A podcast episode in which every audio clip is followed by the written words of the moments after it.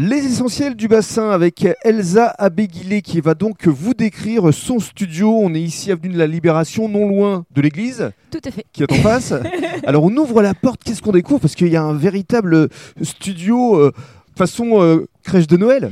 Oui, j'avais vraiment envie de faire euh, un vrai décor féerique en cette année un peu particulière et j'ai été dans les bois pour, pour créer mon décor à la main et, et recevoir les petits et les grands euh, dans la lumière et, les sapins. Alors essayez de décrire effectivement pour les personnes qui nous écoutent. Donc il y a effectivement un sapin euh, à droite, à gauche, il y a un, énorme siège où pourrait euh, trôner le Père Noël. Qui vient d'habitude me voir, mais. Mhm. mais là, crise sanitaire oblige, c'est un peu compliqué.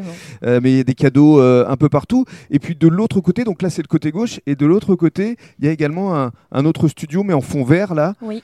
C'est pour fond les portraits vert, fond noir ou fond blanc, c'est pour tout ce qui est portrait, photos de famille, euh, photos corporate.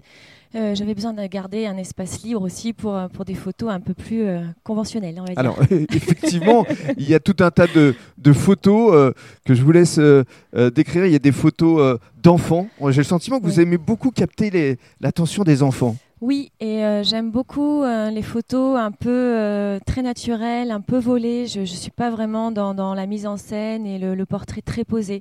C'est plutôt vivant et je, les laisse vaquer à leurs occupations et je, et je capte l'instant. L'instantané, l'expression du visage et l'émotion aussi. Tout à fait. Je pense que c'est ce que vous recherchez. Métier, oui. Mmh. Et dans le cadre du troisième podcast, on va également évoquer les paysages magnifiques du bassin d'Arcachon.